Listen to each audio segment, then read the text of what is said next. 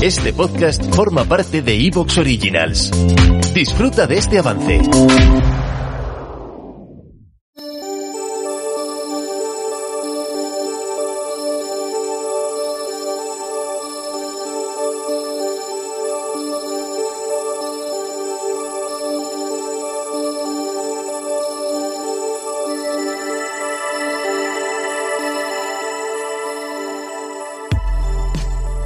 Bienvenidos al vuelo del cometa, un espacio para hablar de creación literaria en cualquiera de sus modalidades, un lugar de tertulia en el que contaremos con la participación de invitados que nos darán sus puntos de vista acerca del mundo editorial, ya sea desde la piel de un traductor, un editor o un diseñador de videojuegos. Pónganse cómodos, porque el vuelo del cometa está a punto de pasar por encima de nuestras cabezas.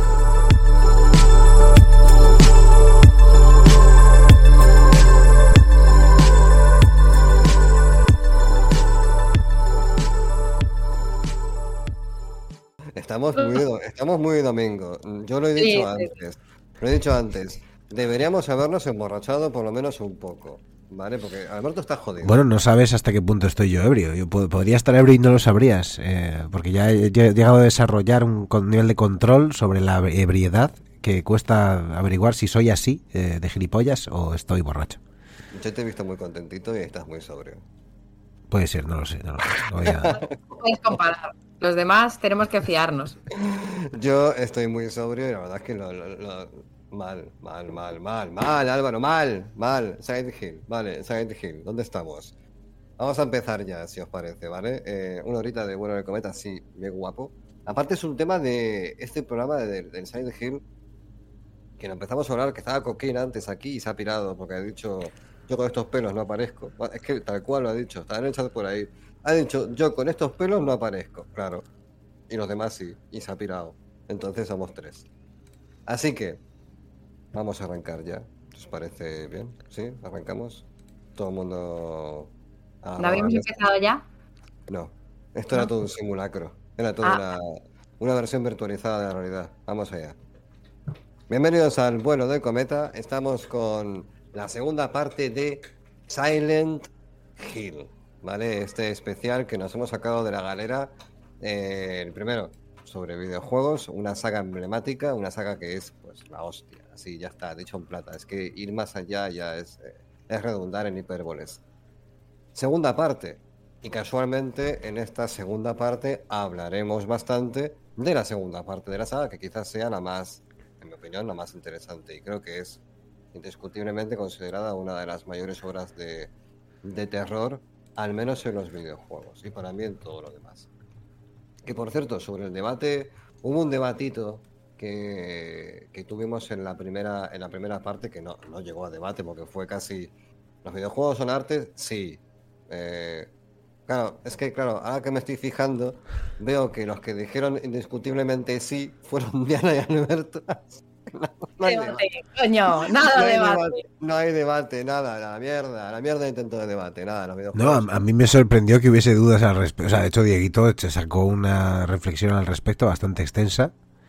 eh, y, y yo me quedé un poco pensando, bueno, eh, no entiendo. No entiendo el, el por qué mm, plantearse siquiera esa pregunta. No lo entiendo. Yo lo que, lo que leí por ahí, ¿vale? Es eh, que me parece un poco capcioso, ¿vale? Me, me refiero. Eh, ¿Los videojuegos son arte, sí o no? Esa es, eh, la, premisa está clara. Y había uno que decía, pero ¿es que los videojuegos pretenden ser arte? Y yo me quedé, la pretensión de lo que es arte, de lo que no es arte, ¿cómo puedes tú saberla si no estás en la mente de los demás? Quiero decir, tú puedes decir que a lo mejor no te parece arte un juego eh, basado en la película de los Vengadores, y hasta cierto punto te puedo dar razón porque me parece una obra de merchandising 100%, pero si te vas a cualquier creador independiente que está creando videojuegos en su casa con su propia visión autoral, pues a lo mejor sí quiere hacer arte. Entonces, yo creo que coger una parte por el todo es muy complicado. No sé. Yo creo que los videojuegos, al igual que cualquier otra creación artística, pueden tener pretensiones artísticas totalmente válidas. Obviamente siempre habrán obras que despierten suspicacias porque son muy comerciales, pero es lo que tiene el mainstream. Quiero decir, no sé, es como decir, mm, las películas de slasher son arte, pues en tanto el cine sea una corriente artística en general, o una disciplina, mejor dicho, pues habrá quien las considere. Yo qué sé, esto ni puta idea. Diana, ¿qué vas a decir? ¿Iba a decir algo? No sé, porque he empezado a hablar y te he interrumpido. Estabas ahí. a- Se, se ha venido arriba a Parisio. Mm, No pasa nada. No pasa nada. No, yo, palabra. yo, palabra. yo- yo estaba, yo estaba pensando, bueno, a ver si te lo quieres llevar al terreno así de la abstracción o a un debate ultra sesudo. Pero para mí es que si lo reduces a lo más esencial, los videojuegos están compuestos de elementos que ya son arte, ¿no? De bandas sonoras Claro. que son música, de, de imágenes, de ilustraciones, de, eh, no sé, de, de arte visual, por así decirlo, y, y, bueno, en general lo único que sumas a eso es una interacción, ¿no? Con el usuario. Claro, a lo mejor si reduces el videojuego a lo que puede ser un Sonic eh, o un Super Mario viejuno, y aún así te diría que son grandes obras de arte, eh, pues no sé, ya si te vas a lo que se está haciendo ahora, me parece incuestionable, ¿no? Que, que están compuestos de por sí por una combinación de, de elementos artísticos que al final, pues como pasa con el cine, ¿no? Que es una obra coral. El otro día lo comentabas tú, Álvaro, que, que los, los videojuegos, igual que las películas, están hechos por muchas personas que se implican en según qué etapas de la parte creativa, pero al final es un puzzle de obras de arte, ¿no? Lo que te queda, que si encaja todo guay, pues sí que se construye algo único. Y ahí está la dificultad, ¿no? Como en casi todas las cosas, pero pero vamos, me parece, no sé, me parece demasiado sesudo plantearse si eso no arte, ¿no? Es como querer darle vueltas a algo que para mí es evidente que, que es, es, es así. Yo siempre he entendido este debate como una, una, un tema de la. ¿Cómo definirlo? Del tema de alta literatura y baja literatura. ¿Qué es de calidad, qué no es de calidad? ¿Qué está aceptado y qué, está, y qué no está aceptado? ¿Qué se admite y qué se rechaza? Aquí estoy leyendo, porque mientras estabas comentando dije, mira, voy a buscar algo como, como apoyo y pone que en el 2011 se extendió la protección artística a videojuegos, lo que se les clasificó como un arte legal dentro de las bellas artes. Punto. Al igual que los cómics, la fotografía, el origami. El origami, sois unos putos frikis. El origami pero bueno, eh, os queremos, gente del origami. Entonces, eh, el día que venga Dieguito, porque Dieguito tiene que venir, porque Dieguito dice yo voy, yo voy, pero nunca viene. Este, además, Dieguito hablando del Silent Hill estaría cuatro horas y media solo con un, un trocito, ¿no? Solo con Pyramid Head. Estaría Solo con un pixel de Pyramid Head ya tendría aquí un, un, vamos, un discurso brutal, pero como no viene, pues no viene, pues es lo que hay. Entonces, Los videojuegos son arte. efectivamente, efectivamente, que hay que defender su postura, joder. Entonces, vamos a arrancar ya, ¿vale? Eh, y vamos a arrancar con, con una parte muy, muy bonita. Pasa que no tiene mu- mucha voz hoy nocturno, está medio moribundo, pero no pasa nada, le daremos un poquito de lauda, ¿no? Ahí, de, por lo bajini, para animarlo. Sí, por Dios. Así que vamos a, vamos a arrancar en Nocturnis con la primera lectura de la noche y nos metemos ya en esta movida. Dice así. Tengo una carta. El nombre del remitente dice Mary. El nombre de mi esposa. Es ridículo. No podría ser posiblemente cierto. Eso es lo que me sigo diciendo a mí mismo. Una persona muerta no puede escribir una carta. Mary murió de esa maldita enfermedad hace tres años. Así que, ¿por qué estoy buscándola? Nuestro lugar especial. ¿Qué habrá querido decir? Este pueblo entero era nuestro lugar especial. Se habrá referido al muelle que está sobre el lago. Nosotros pasamos el día entero allí. Solo nosotros dos, contemplando el agua.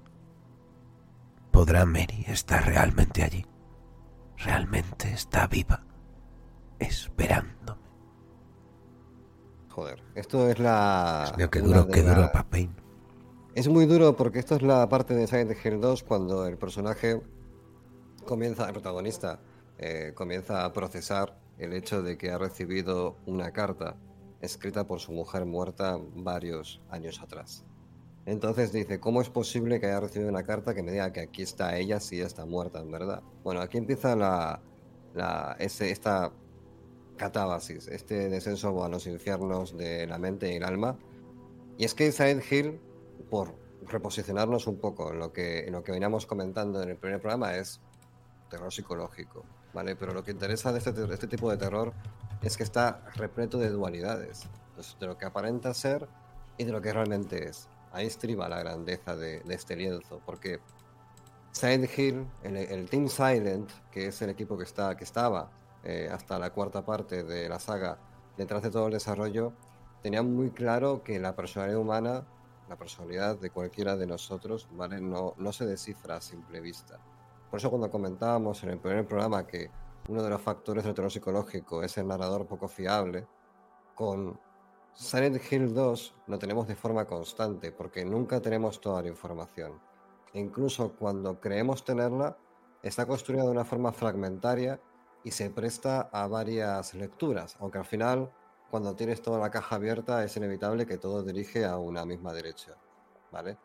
Eh, lo que me mola mucho de Silent Hill 2, ¿vale? Y estoy seguro de que coincidiréis conmigo todos los que hayáis jugado a, esta segunda parte, es que tiene algo que me parece muy importante en una, en una secuela.